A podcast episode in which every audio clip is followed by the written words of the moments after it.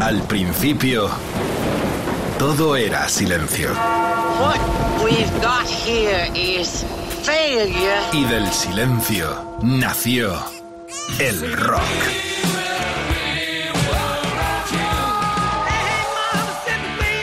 Cimentado sobre diez pilares. sus diez mandamientos, sus leyes de la vida, de la muerte, del bien y del mal. Fundamentales en la historia del rock. El Decálogo. El Mariscal Romero. El decálogo de Mariscal. Oh yeah, qué programa, hermanas y hermanos en el rock and roll. Gracias por la sintonía, por correr la voz. Aquí vive el rock, puro rock, a platos llenos con vinilos también. Hacemos culto al vinilo. Eh, con Edu Barbosa en la producción, en la inestimable colaboración de Quique Vilaplana, el alquimista y Jorge Vilella. Este decálogo tiene un especial sentido muy viajero, insólitos lugares. Tengo la mochila aquí deseando eh, pirarme donde sea. Qué ganas eh, de cabalgar, de caminar, de encontrarme con los colegas en esos festivales y conciertos. Vamos a seguir cuidándonos de este puñetero bicho porque nos esperan grandes citas y acontecimientos y en eso estamos todos seguros y deseosos de integrarnos ya de nuevo con nuestros artistas favoritos. En el programa de hoy especialmente hemos titulado esto de insólitos porque lugares inimaginables en posto, hay que decirlo, de la promoción. Los publicistas se rompían la cabeza para buscar lo más extraño y lo más provocativo y ahí es lo que vamos a destacar. Con un ecléctico programa porque tenemos desde los Sex Pistols a los mismísimos Pink Floyd. Muy sorpresivo y lo vas a disfrutar como lo disfrutamos nosotros seguramente. Queremos dar las gracias también a Raquel Piqueras, estrella del Pirata y su banda, porque Raquelita, preciosa, aficionada, rockera importante, nos sugirió este decálogo con los lugares insólitos donde ha tocado gente como la que va a desfilar aquí en este decálogo. Y vamos a empezar ya con la típica historia del autobús en la cual fueron pioneros los Stone con aquel Brown Sugar por las calles de Manhattan en Nueva York. Pero nos vamos a ir exactamente al 23 de febrero del año 76. Melbourne,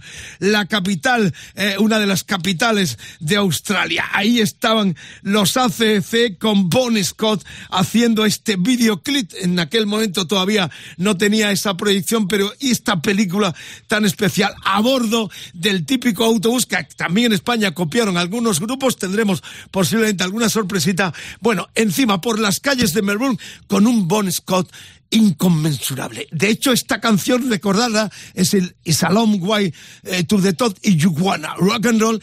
Eh, tan- la historia es tan increíble porque Brian Johnson no la ha cantado nunca en tributo a, cómo la abordó en aquel alto voltaje del 76, el primer disco internacional de los australianos de la fusión de aquellas dos primeras grabaciones en su país, Australia. Es un tributo también esta canción a sus orígenes escoceses, la gaita, el autobús Melbourne. Realmente no podíamos empezar mejor porque el decálogo, ladies and gentlemen, feliz Navidad, feliz eh, día de paz. Felices días de confraternidad. Estamos en un tiempo especial y máxima con la que está cayendo, pero nosotros arrancamos ya subidos en ese bus el 23 de febrero del 76 en Melbourne con los ACC tocando este clásico de clásicos en un lugar realmente insólito.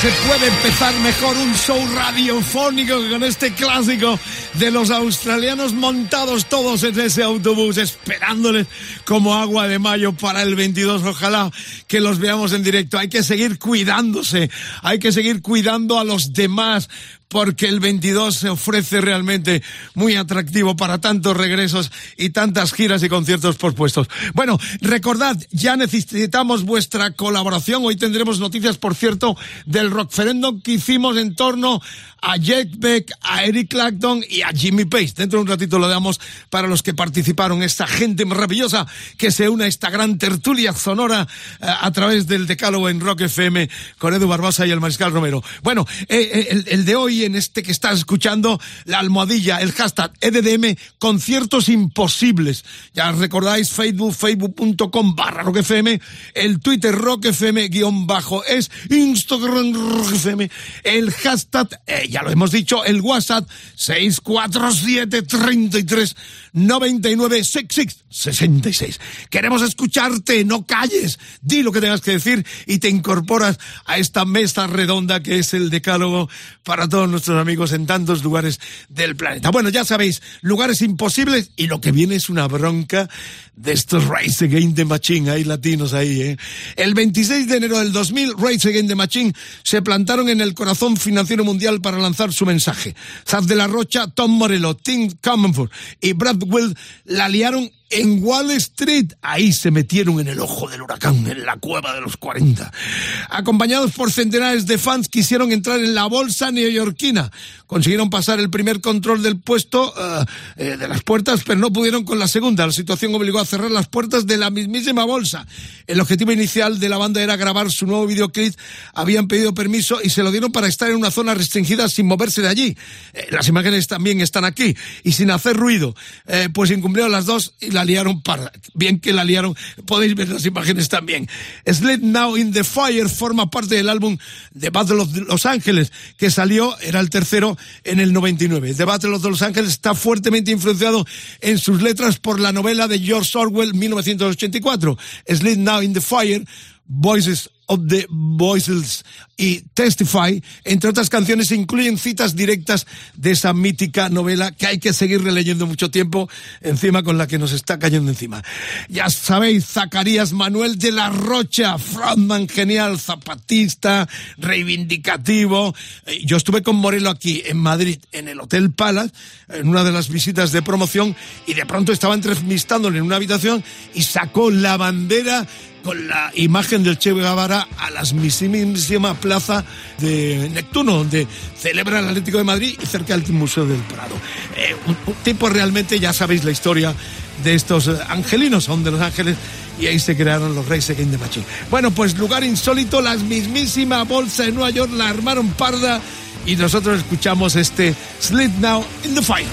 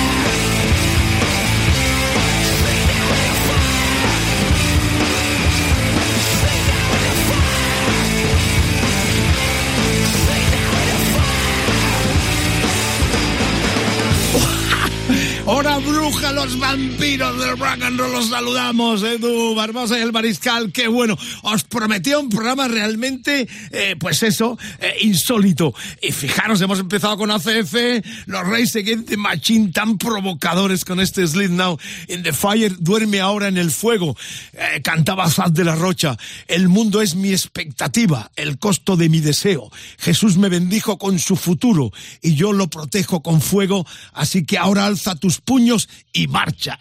Me encantan estos tipos eh, que están también a punto ya de anunciar eh, vuelta a los escenarios con Morelo y todo eh, el, el enorme bagaje que tienen como banda muy combativa. Bueno, la tercera entrega, fijaros, con los Beatles nos vamos a la célebre terraza, lugar insólito que también ha quedado como una plaza icónica de lo que han significado estas aventuras promocionales en muchos casos, porque se pergeñaban en los en las oficinas de los publicistas, de los promocioneros, de pronto a uno eh, se le iba la olla y bueno, mandaron, por ejemplo, a los metálicas a la, a la Antártida. De eso hablaremos y naturalmente va a estar porque ya el personal me está aportando.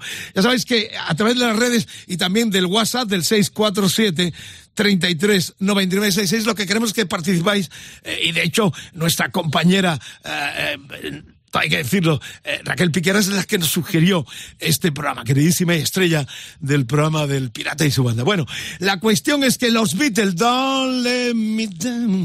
Bueno, esta historia, el concierto de la azotea célebre fue el último en vivo que dieron los Beatles.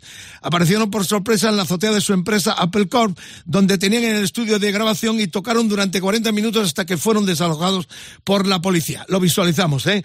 La banda que se estaba descomponiendo y los Beatles barajaban distintos escenarios en los que daron conciertos. Se llegó a hablar incluso de hacerlo en las pirámides de Egipto con un público formado por beduinos. Se optó por una solución improvisada que a todos les pareció bien. Subieron a la azotea del edificio y se pusieron a tocar hasta que eh, viendo el revuelo que se estaba eh, creando, la policía los desalojó. Recordad la calle, el 3 de Savile Road, muy cerquita de Piccadilly, donde no hace mucho tiempo estaba yo con mi amigo el argentino Marcelo Lamela eh, recorriendo porque este hombre publica guías de lugares míticos del rock and roll. Ha hecho ya guía de Manchester, de Buenos Aires y tiene también la de Londres, que reitero, hice con él su recorrido. Eh, Don't Let Me Down se grabó durante las sesiones de el- el- en Apple Studios, como todos sabéis también, el último álbum de estudio de The Beatles que se lanzó el 8 de mayo del 70, Let It Be, eh, días después de que se hiciera oficial la salida de Paul McCartney del grupo. Si observáis también las imágenes, hay mosqueo general. La cara de, de, de Ringo un cemento, eh, Lennon eh, se le ve a su bola, más tenso, McCartney está como una mariposa y Harrison, como siempre, eh, como los gallos, no sabe si sube o baja. Pero es interesante revivirlo y sobre todo también eh, escuchar en este tema el teclado de otro ilustre desaparecido, nada más y nada menos que el negro americano Billy Preston. Amigas, amigos, lugares insólitos, la terraza de aquel 3 de Seville Road, cerquita de Piccadilly, en Londres.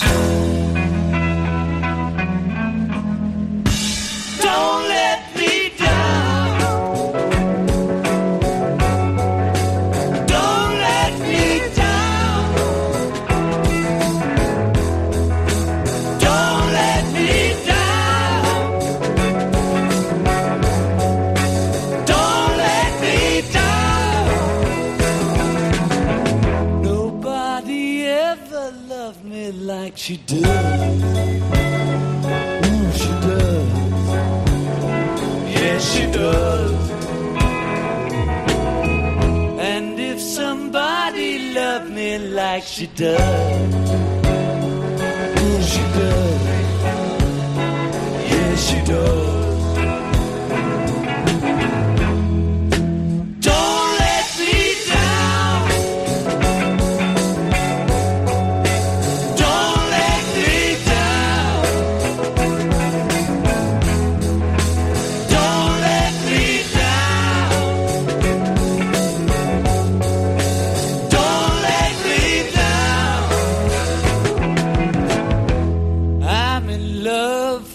The first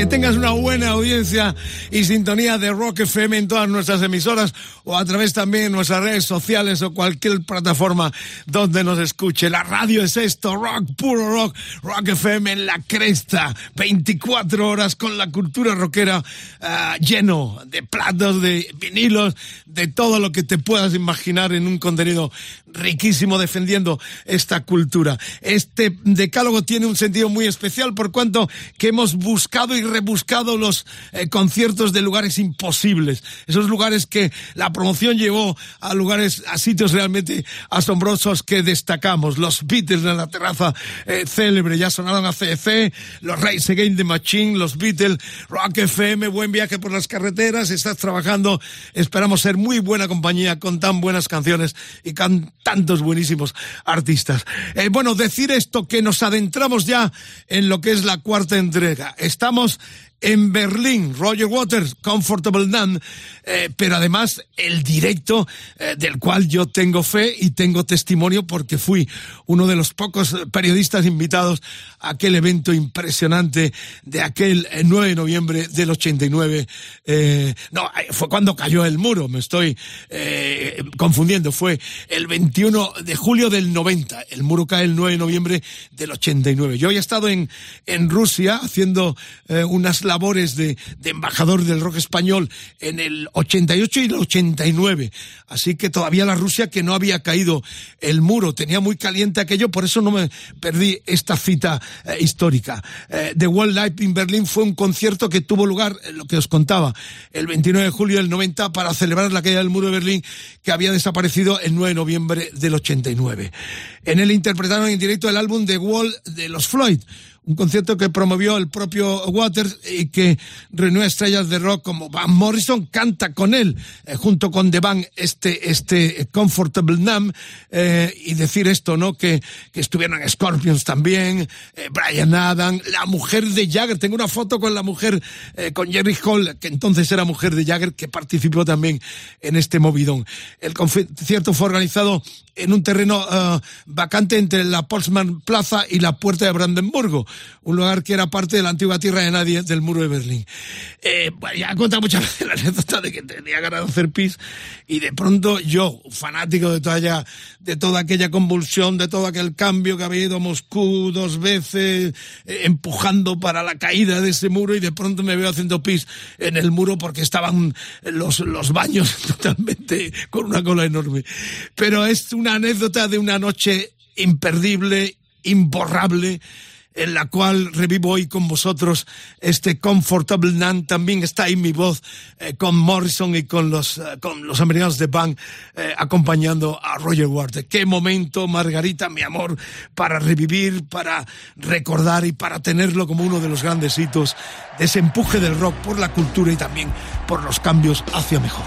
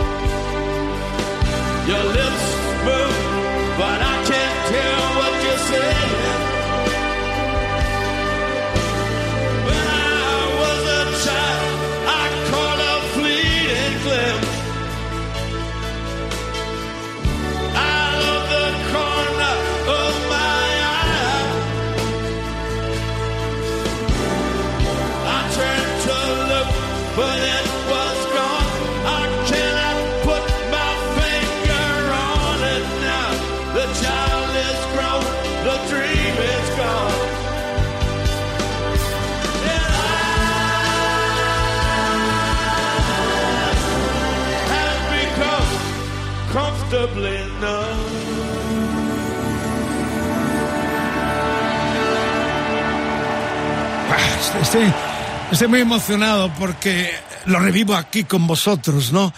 Eh, lo que fue aquello, ¿no? La caída del muro. Eh, todo estaba muy caliente y estábamos ahí los periodistas siendo testigos de una eh, noche épica que se recordaba por todos los tiempos. Otro recuerdo que tengo de, de aquel día, aquella tarde-noche, es que el muro estaba tan cerca y lo estaban derrumbando.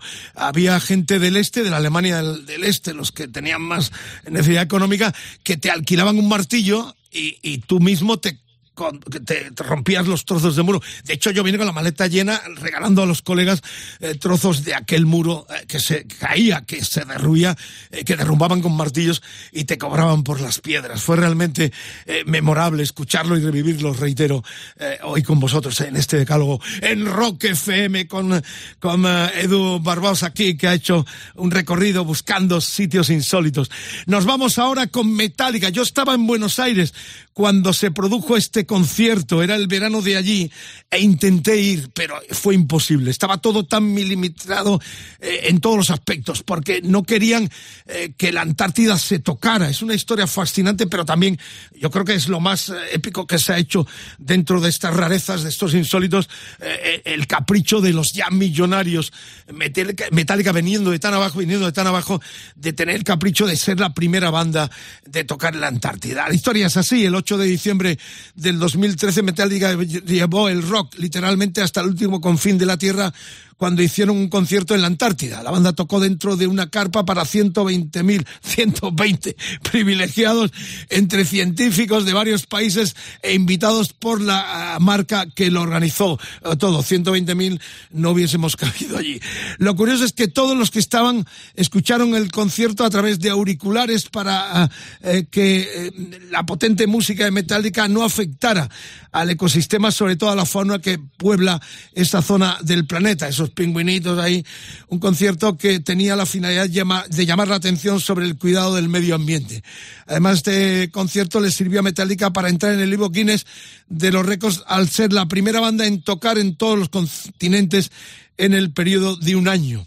En este momento repasaron todos los grandes éxitos de su carrera, entre los que se encuentra este Master Puppet que se incluyó en el álbum homónimo que se publicó en el 86. El tercero del grupo y el último en el que participó el bajista Cliff Barton, que murió eh, trágicamente pocos meses después de salir el disco. Historia también entrañable por cuanto que fue uno de los primeros en este país nuestro en pinchar esta obra maestra que eh, abría las puertas hacia una proyección mundial que jamás imaginaron que iban a llegar partiendo de ese thrash metal que ellos prácticamente inventaron y dándole otra vuelta de tuerca a la historia eh, del, del, rock and roll. Atentos al, al solo de Keith Hammett que se sale aquí también.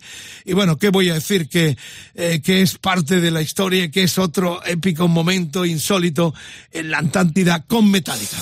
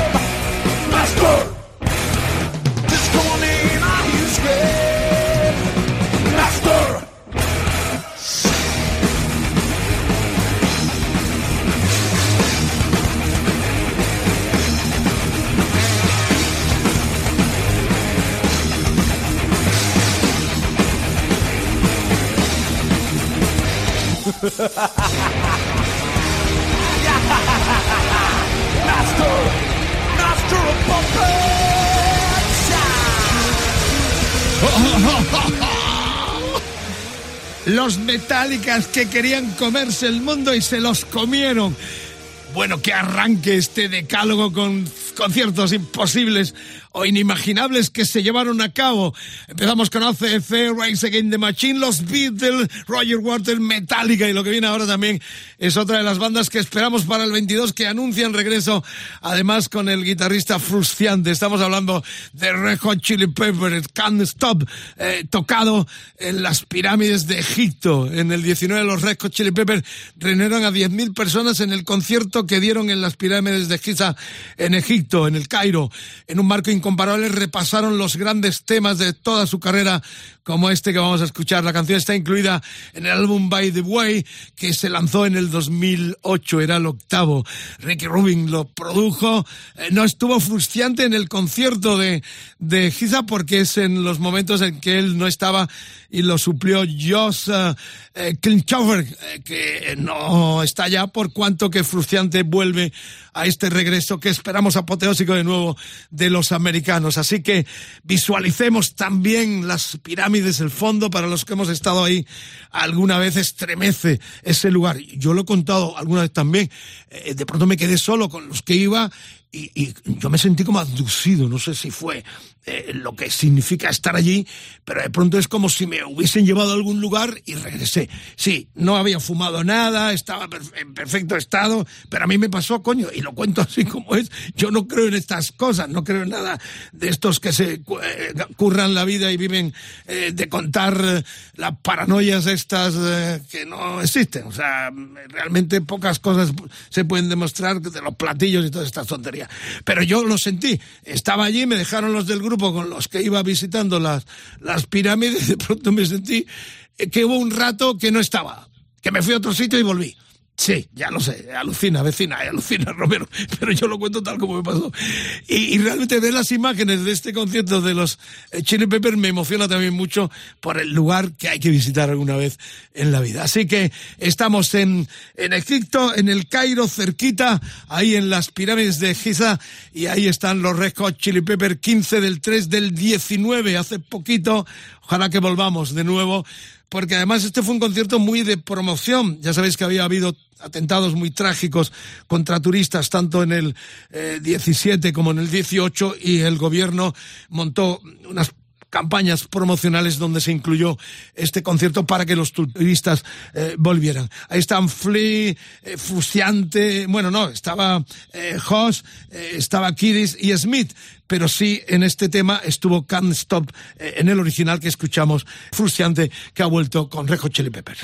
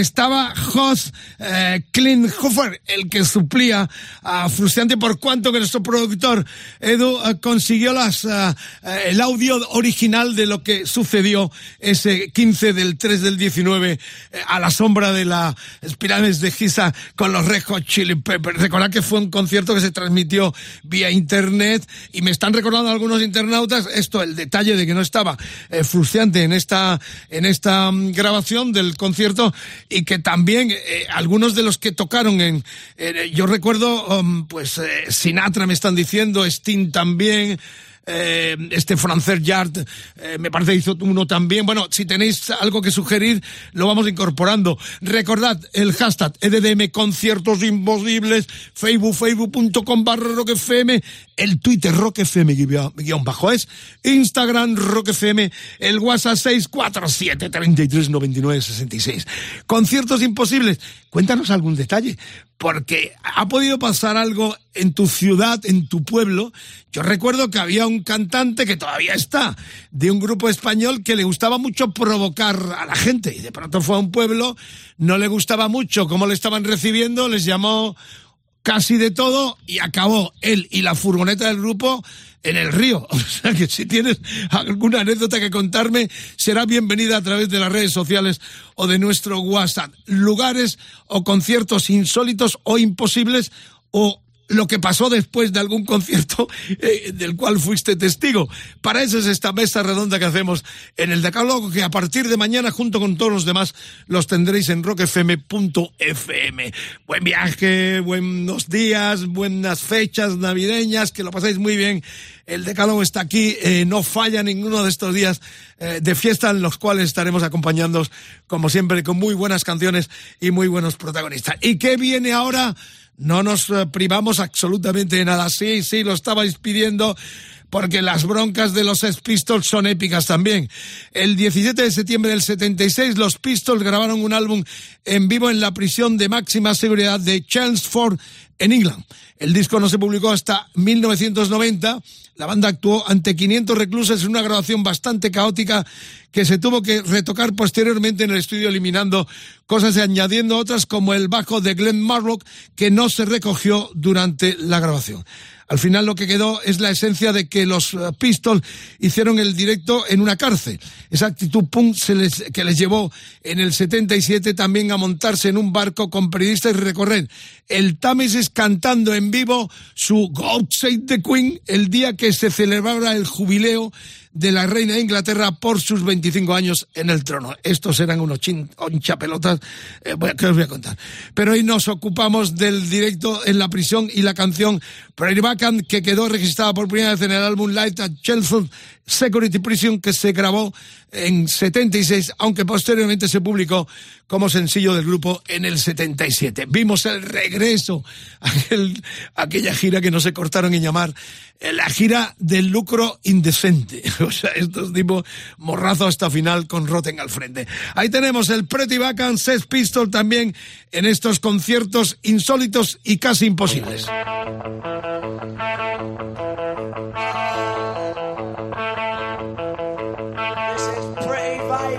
It's a dedication.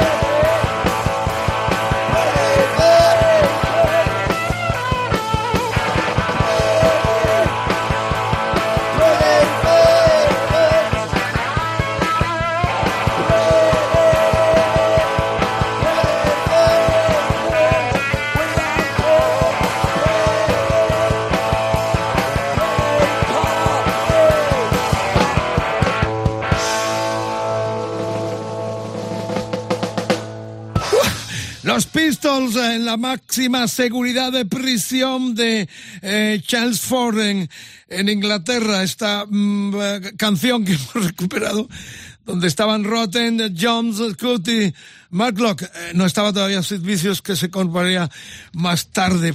Esto es un contraste enorme. Bueno, las redes, como siempre, arden porque este programa tiene su enjundia muy especial, muy atractiva. Y nos está gente escribiendo, eh, por ejemplo, 20 de junio del 80, Madrid, Campo del Moscardón, en el barrio de Usera. Yo estuve allí. Se armó un Cristo, con perdón. Eh, un quilombo. Eh, con, con Low Reed, la Mari Morena. Ya sabéis, llegó tarde, se mosqueó.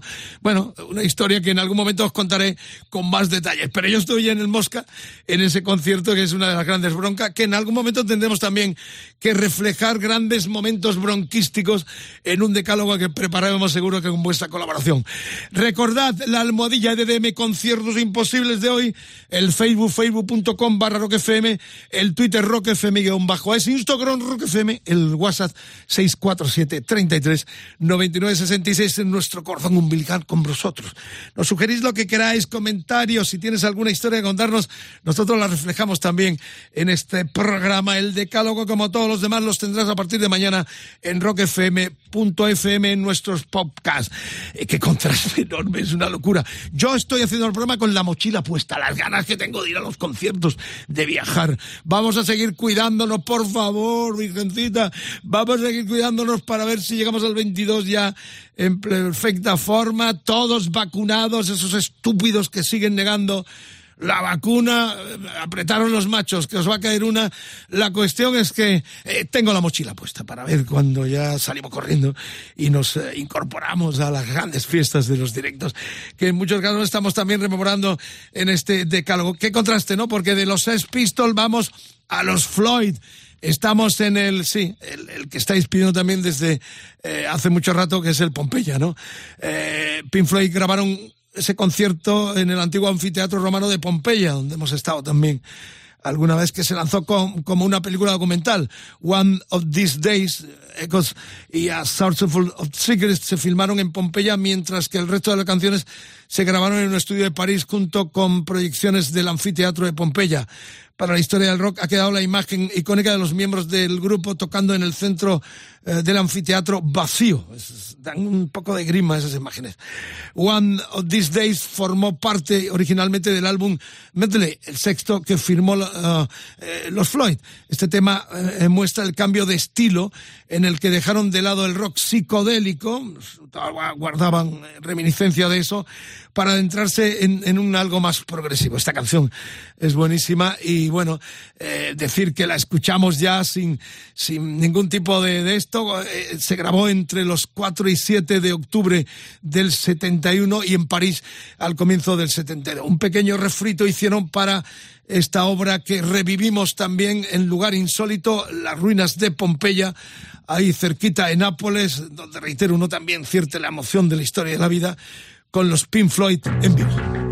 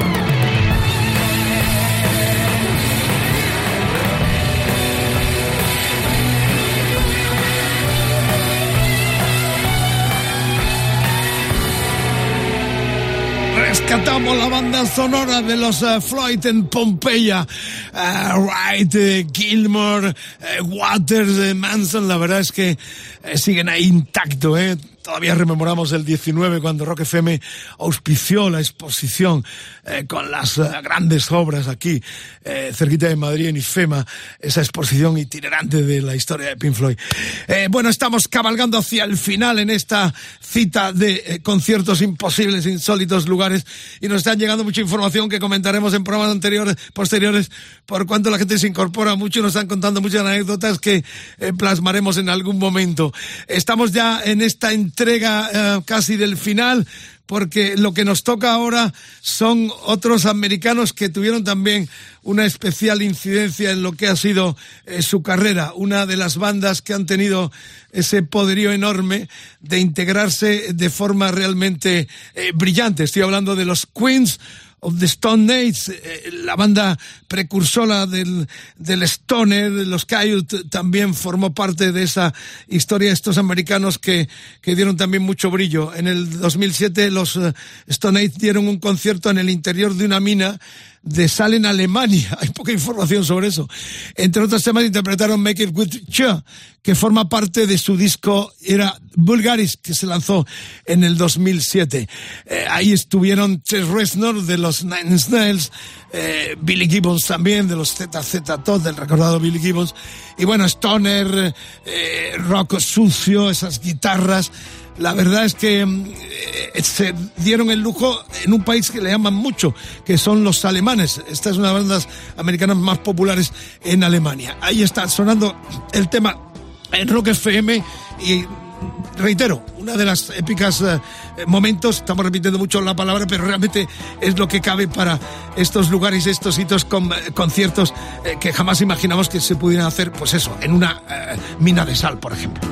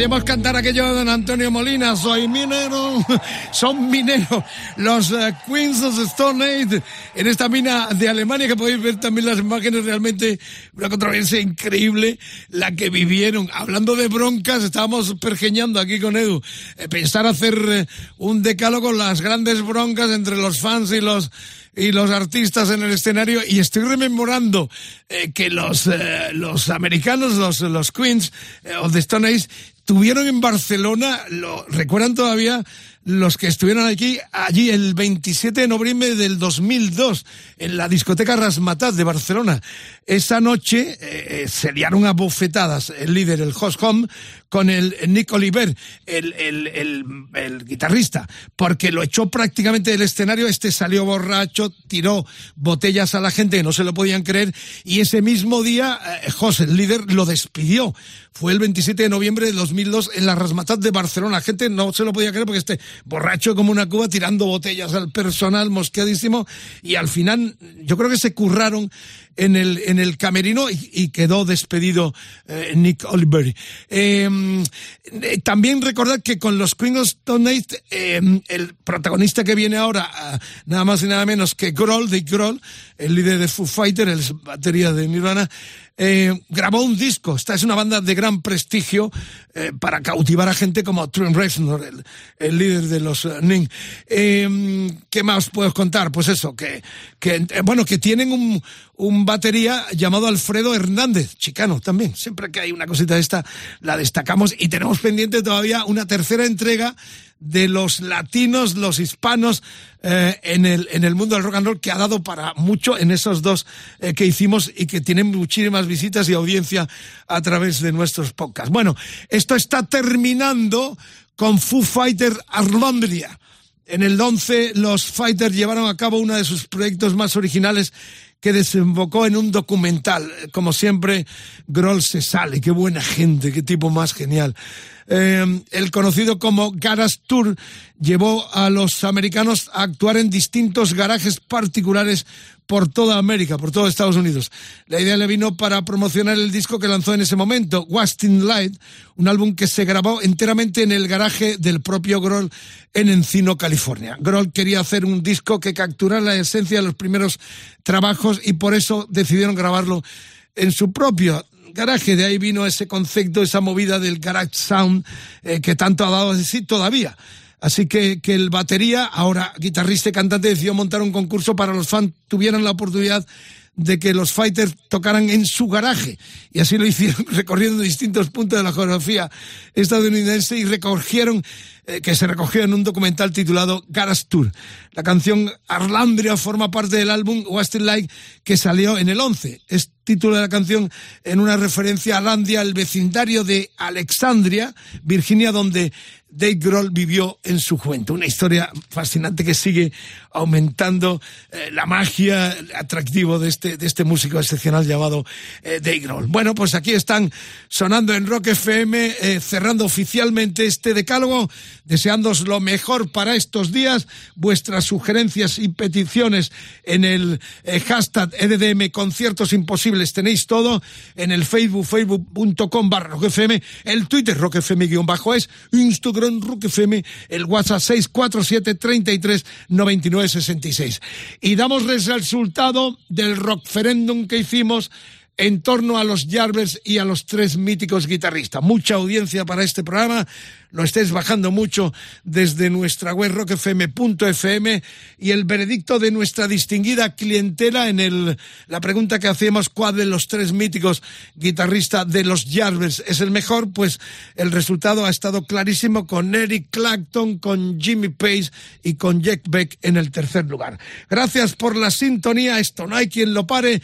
Larga vida a los decálogos, feliz jornada de trabajo, de escucha, estés donde esté, o de conducción por las carreteras de cualquier lugar de este maravilloso planeta Tierra que está un poquito tocado, pero que Rock FM pone la banda sonora para que todo sea mucho más agradable y sobre todo en estos tiempos eh, navideños. Ahí están los Foo Fighter Arlandria.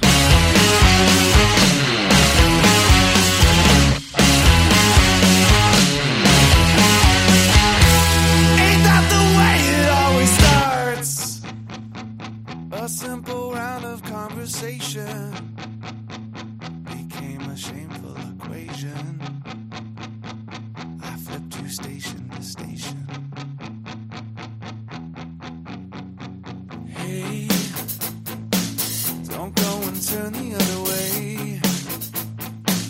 Don't say there's nothing more to say.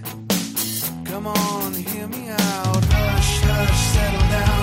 Button up, don't make a sound. Shame, shame, go away. Come again, summer.